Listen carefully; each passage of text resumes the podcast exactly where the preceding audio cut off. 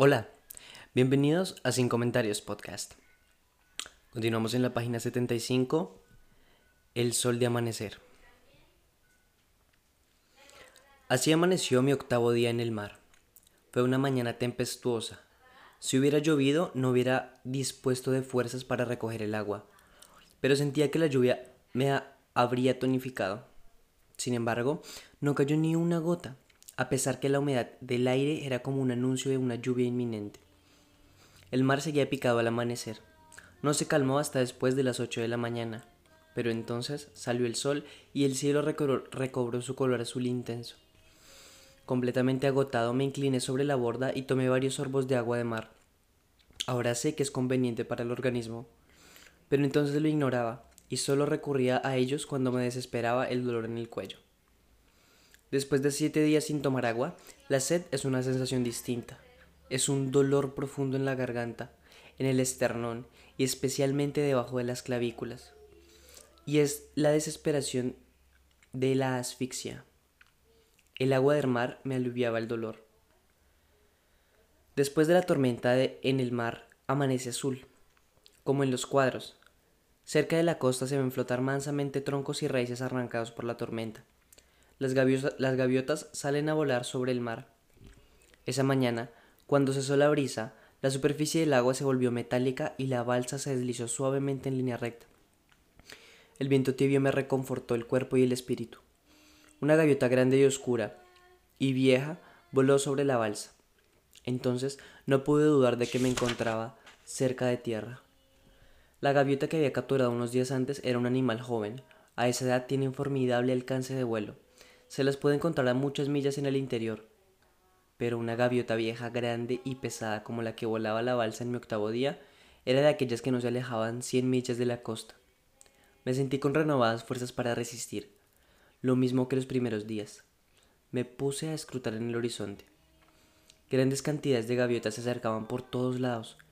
Me sentí acompañado y alegre. No tenía hambre. Con más frecuencia que antes tomaba sorbos de mar. Me sentí acompañado en medio de aquella cantidad de gaviotas que volaban en torno a mi cabeza. Me acordé que Mary Address, ¿qué habrá sido de ella? Me preguntaba recordando su voz cuando me ayudaba a traducir los diálogos de las películas. Precisamente ese día, el único que me acordé de Mary Address, sin ningún motivo, apenas porque el cielo estaba lleno de gaviotas. Mary estaba en el templo católico de Móvile ordenando una misa por el descanso de mi alma. Aquella misa, según me escribió Mary en Cartagena, se, dijo el octavo día de de mi desaparición. Fue por el descanso de mi alma, y ahora también creo que fue por el descanso de mi cuerpo. Pues aquella mañana, mientras yo me acordaba de Mary Address y ella asistía a una misa en móvil, yo me sentía dichoso en el mar, viendo las gaviotas que anunciaban la cercanía de tierra. Durante casi todo el día estuve sentado en la borda escrutando el horizonte. El día era de una asombrosa claridad. Estaba seguro que había visto la Tierra desde la distancia de 50 millas. La balsa había cobrado una velocidad que no había podido imprimirle dos hombres con cuatro remos. Navegaba en línea recta como impulsado por un motor en una superficie lisa y azul. Después de estar siete días en una balsa, uno es capaz de advertir el cambio más imperceptible en el color del agua el 7 de marzo, a las 3 y 30 de la tarde, advertí que la balsa entraba en una zona donde el agua no era azul, sino verde oscuro. Hubo un instante en el que vi el límite. De ese lado, la superficie azul había visto la superficie azul que había visto durante siete días. Del otro, la superficie verdosa y aparentemente más densa. El cielo estaba lleno de gaviotas que pasaban volando muy abajo. Yo sentía los fuertes aletazos sobre mi cabeza eran indicios inequívocos. El cambio en el color del agua, la abundancia de las gaviotas, me indicaron que esa noche debía permanecer en vela, listo para descubrir las primeras luces de la costa.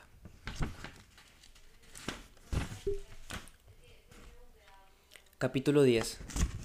Perdidas las esperanzas hasta la muerte.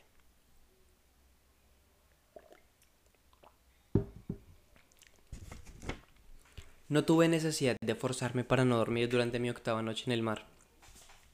La vieja gaviota se posó en la borda desde las nueve. y no se separó de la balsa en toda la noche. Yo estaba recostado en el único remo que me quedaba, el pedazo destrozado por el tiburón. La noche era tranquila y la balsa avanzaba en línea recta hacia un punto determinado. ¿A dónde llegaré? me preguntaba, convencido por los indicios, el color del agua y la vieja gaviota, de que al día siguiente estaría en tierra firme. No tenía la menor idea del lugar hacia donde se dirigía la balsa impulsada por la brisa. No estaba seguro de que el bote hubiera conservado la dirección inicial. Si había seguido el rumbo de los aviones, era probable que llegara a Colombia, pero sin una brújula era imposible de saberlo. De haber estado viajando hacia el sur, en línea recta llegaría sin duda a la costa colombiana del Caribe, pero también era posible que estuviese viajando hacia el norte. En ese caso no, tenía la menor idea de mi posición. Antes de medianoche, cuando caía, cuando vencido por el sueño, la vieja gaviota se acercó a picotearme la cabeza. No me hacía daño, me picoteaba suavemente sin maltratarme el cabello. Parecía que, que estuviera acariciándome. Me acordé del jefe de armas del destructor, el que me dijo que era una indignidad de un marino de dar muerte a una gaviota, y sentí remordimiento por la pequeña gaviota que maté inútilmente. Escruté el horizonte hasta la madrugada. Esa noche no hubo frío, pero no pude descubrir ninguna luz. No había señales de la costa. La balsa se deslizaba por un mar claro y tranquilo, pero no había en torno a mí una luz diferente a la de las estrellas.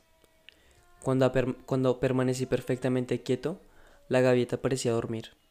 Bajaba la cabeza, parada en la borda, y permanecía ella también inmóvil durante largo tiempo. Pero tan pronto como yo me movía, daba un salto y se ponía a picotearme la cabeza. En la madrugada cambié de posición, dejé a la gaviota del lado de los pies, la sentí picotearme los zapatos, luego la sentí acercarse por la borda. Permanecí inmóvil. La gaviota se quedó completamente inmóvil, luego se posó junto a mi cabeza, también inmóvil, pero tan pronto como moví la cabeza empezó a picotearme el cabello, casi con ternura. Aquello se volvió un juego. Cambié varias veces de posición y varias veces la gaviota se movió al lado de mi cabeza. Y al amanecer, sin necesidad de proceder con cautela, extendí la mano y la agarré por el cuello. No pensé en darle muerte. La experiencia de la otra gaviota me indicaba que sería un sacrificio inútil. Tenía hambre, pero no pensaba saciarla con aquel animal amigo que me había acompañado durante toda la noche, sin hacerme daño. Cuando la agarré, extendió las alas y se sacudió bruscamente y trató de liberarse. En un instante le crucé las alas por encima del cuello para privarla de su movilidad entonces levantó la cabeza y a las primeras luces del día vi sus ojos, transparentes y asustados. Aunque en algún momento hubiera pensado en descuartizarla, al ver sus enormes ojos tristes hubiera desistido de mi propósito. El sol salió temprano con una fuerza que puso a hervir el aire desde las siete. Yo seguía acostado en la balsa, con la gaviota fuertemente agarrada. El mar era todavía verde y espeso, como el día anterior, pero no había por ningún lado señales de la costa. El aire era sofocante. Entonces solté a mi prisionera, que sacudió la cabeza y salió disparada hacia el cielo. Un momento después se había incorporado a la bandada. El sol fue esa mañana, mi novena mañana en el mar, mucho más abrasador que los días anteriores. A pesar de que me había cuidado de que no me diera nunca en los pulmones, tenía la espalda ampollada. Tuve que quitar el remo en el que me apoyaba y sumergirme en el agua, porque ya no podía resistir el contacto de la madera en la espalda. Tenía quemados los hombros y los brazos. Ni siquiera podía tocarme la piel con los dedos porque sentía como si fueran brasas al rojo vivo. Sentía los ojos irritados. No podía fijarlos en ningún punto, porque el aire se llenaba de círculos luminosos y cigadores. Hasta ese día no me había dado cuenta del lamentable estado en el que me encontraba. Estaba deshecho, llagado por la sal del agua y el sol. Sin ningún esfuerzo me arrancaba de los brazos largas tiras de piel. Debajo quedaba como una superficie roja y lisa. Un instante después sentía palpitar dolorosamente el espacio pelado y la sangre que me brotaba por los poros. No me había dado cuenta de la barba. Tenía once días de no afeitarme. La barba espesa me llegaba hasta el cuello, pero no podía tocármela, porque me dolía terriblemente la piel irritada por el sol. La idea de mi rostro demacrado, de mi cuerpo ampollado, me hizo recordar lo mucho que había sufrido en aquellos días de soledad y desesperación, y volví a sentirme desesperado. No había señales de la costa. Era el mediodía y volví a perder la esperanza de llegar a tierra. Por mucho que avanzara la balsa, era imposible que llegara a la playa antes del anochecer. Si no, habían aparecido hasta esa hora por ningún lado los perfiles de la costa. Quiero morir. Una alegría elaborada en doce horas desapareció en un minuto sin dejar rastro. Mis fuerzas se derrumbaron. Desistí de todas mis preocupaciones. Por primera vez en nueve días me acosté boca abajo, con la abrazada espalda expuesta al sol. Lo hice sin piedad por mi cuerpo. Sabía que de permanecer así antes del anochecer me habría asfixiado. Hay un instante en el que ya no se siente dolor. La sensibilidad desaparece y la razón empieza a embotarse hasta cuando se pierde la noción del tiempo y del espacio. Boca abajo en la balsa con los brazos apoyados en la borda y la barba apoyada en los brazos, sentí al principio los despiadados mordiscos del sol. Vi el aire poblado de puntos luminosos durante varias horas. Por fin cerré los ojos, extenuado, pero entonces ya el sol no me ardía en el cuerpo. No sentía ni sed ni hambre. No sentía nada aparte de una indiferencia general por la vida y la muerte. Pensé que me estaba muriendo, y esa idea me llenó de una extraña y oscura esperanza. Cuando abrí los ojos estaba otra vez en móvil. Hacía un calor asfixiante y había ido una fiesta al aire libre con otros compañeros del destructor y con el judío Masi Nasser, el dependiente del almacén de móvil donde comprábamos ropa de marineros. Era el que me había dado las tarjetas.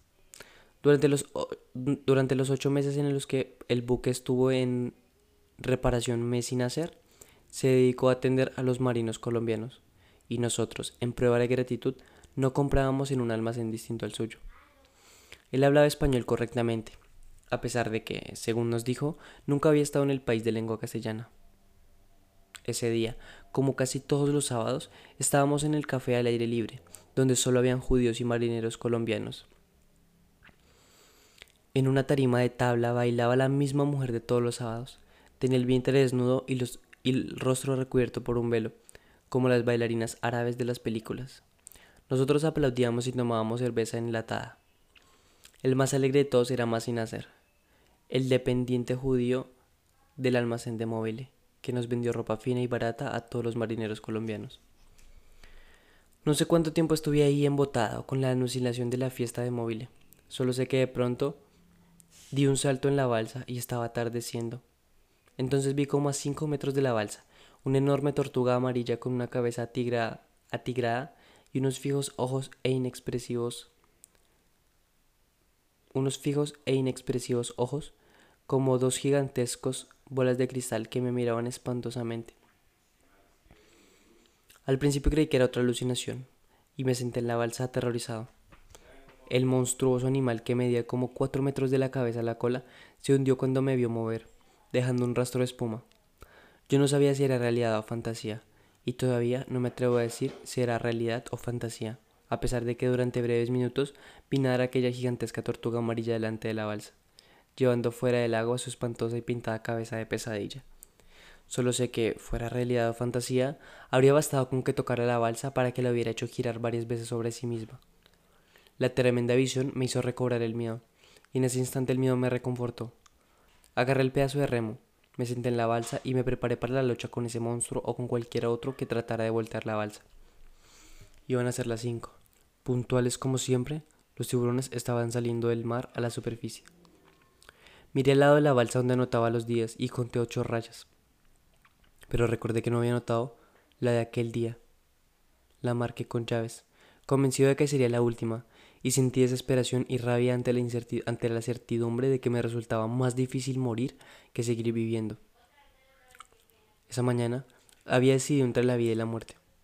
Había escogido la muerte, y sin embargo seguía vivo, con el pedazo de remo en la mano, dispuesto a seguir luchando por la vida, a seguir luchando por lo único que no me importaba ya nada.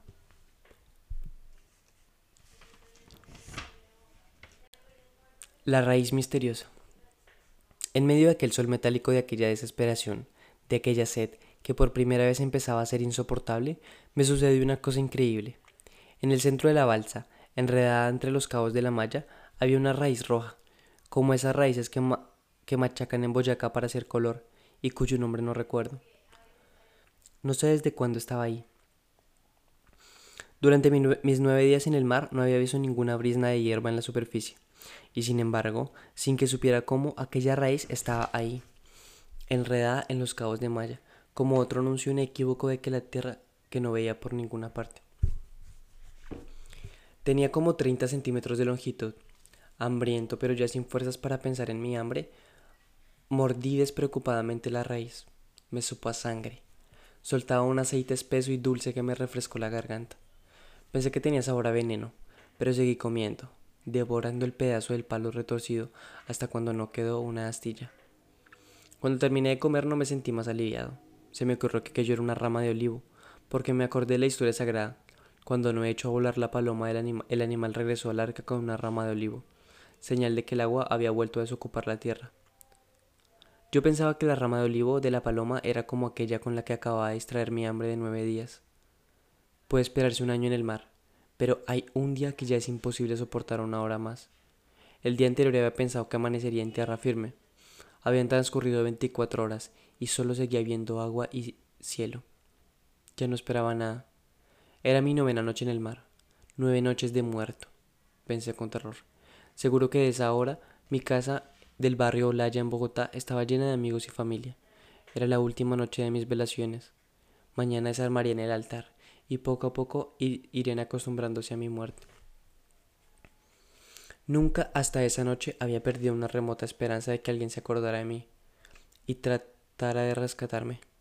Pero cuando recordé que aquella debía ser para mi familia la novena noche de mi muerte, la última de mis velaciones, me sentí completamente olvidado en el mar, y pensé que nada mejor podía ocurrirme que morir. Me acosté en el fondo de la balsa. Quise decir en voz alta, ya no me levanto más. Pero la voz se me apagó. Me acordé del colegio me llevé a la boca la medalla de la Virgen del Carmen y me puse a rezar mentalmente, como suponía que hace ahora lo estaba haciendo mi familia en mi casa. Entonces me sentí bien, porque sabía que estaba muriendo.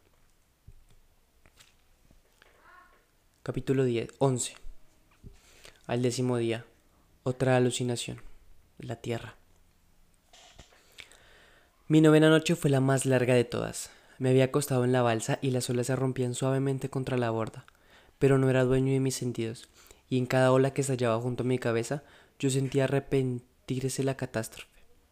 Se dice que los moribundos salen a recorrer sus pasos. Algo de eso me ocurrió en aquella noche de recapitulación. Yo estaba otra vez en el destructor acostado entre las neveras y las estufas en la popa, con Ramón Herrera, y viendo a Luis Rengifo en la guardia en, un febril en una febril recapitulación del mediodía del 28 de febrero. Cada vez que la ola se rompía contra la borda, yo sentía que se rodaba la carga que me iba al fondo del agua y que nadaba hacia arriba, tratando de alcanzar la superficie. Minuto a minuto, mis nueve días de soledad, angustia, hambre y sed en el mar se repetían entonces nítidamente, como una pantalla cinematográfica. Primero la caída, después mis compañeros gritando en torno a la balsa, después el hambre, la sed, los tiburones y los recuerdos de móvil pasando en una sucesión de imágenes. Tomaba precauciones para no caer. Me veía otra vez en la popa del destructor tratando de amarrarme para que no me arrastrara la ola. Me agarraba con tanta fuerza que me dolían las muñecas, los tobillos y sobre todo la rodilla derecha. Pero a pesar de que los cabos sólidamente atados, la ola venía siempre y me arrastraba al fondo del mar. Cuando recobraba la lucidez, estaba nadando hacia arriba, asfixiándome. Antes, había pensado amarrarme a la balsa. Aquella noche Debía hacerlo, pero no tenía fuerzas para incorporarme y buscar los cabos del enjaretado. No podía pensar. Por primera vez en nueve días no me daba cuenta de mi situación. En el estado en el que me encontraba, hay que considerar como un milagro que aquella noche no me arrastraran las olas al fondo del mar. No habría visto. Tenía la realidad confundida en las alucinaciones. Si una ola hubiera volteado la balsa, tal vez yo habría pensado que era otra alucinación habría sentido que caía del destructor, como lo sentí tantas veces aquella noche, y en un segundo habría caído al fondo a alimentar a los tiburones, que durante nueve días habían estado esperando pacientemente junto a la borda. Pero de nuevo esa noche protegió mi buena suerte. Estuve sin sentido, recapitulando minuto a minuto mis nueve días de soledad, y ahora veo que iba tan seguro como si hubiera estado amarrado a la borda. Al amanecer el viento se volvió helado. Tenía fiebre, Mi cuerpo ardiente se estremeció, penetrando hasta los huesos por los escalofríos. La rodilla derecha empezó a dolerme. La sal del mar la había mantenido seca, pero continuaba viva, como el primer día. Siempre me he cuidado de no lastimarla, pero esa noche estando boca abajo, llevaba la rodilla apoyada contra el piso de la balsa, y la herida me palpitaba dolorosamente. Ahora tengo razones para pensar que la herida me salvó la vida. Como entre nieblas, comencé a percibir el dolor. Estaba dándome cuenta de, que, de mi cuerpo. Sentí el viento helado contra mi rostro febril. Ahora sí que durante varias noches estuve diciendo un sartal de cosas confusas, hablando con mis compañeros, tomando helados con Mary Address en un lugar donde había una música estridente. Después de muchas horas incontables, sentí que me estallaba la cabeza. Las sienes me palpitaban y me dolían los huesos. Sentía las rodillas en carne viva, paralizadas por la hinchazón. Era como si la rodilla fuera más grande, mucho más grande que mi cuerpo. Me di cuenta que estaba en la balsa cuando empezó a amanecer pero entonces no sabía cuánto tiempo llevaba en esa situación. Recordé, haciendo un esfuerzo supremo, que había trazado nueve rayas en la borda, pero no recordaba cuándo había trazado la última. Me parecía que había transcurrido mucho tiempo desde aquella tarde en el que me comí una raíz que encontré enredada en los cabos de malla. ¿Había sido un sueño? Aún tenía en la boca un sabor dulce y espeso, pero cuando hacía una recapitulación de mis alimentos no me acordaba de ella. No me había reconfortado, me la había comido entera, pero me sentía el estómago vacío. Estaba sin fuerzas. ¿Cuántos días habían pasado desde entonces? Sabía que estaba amaneciendo, pero no había podido saber cuántas noches había estado exhausto en el fondo de la balsa, esperando la muerte que parecía más esquiva que la tierra. El cielo se puso rojo, como al atardecer, y ese fue otro factor de confusión. Entonces no supe si era nuevo día o nuevo atardecer. Lo dejamos por acá en la página 87. Muchas gracias por escuchar.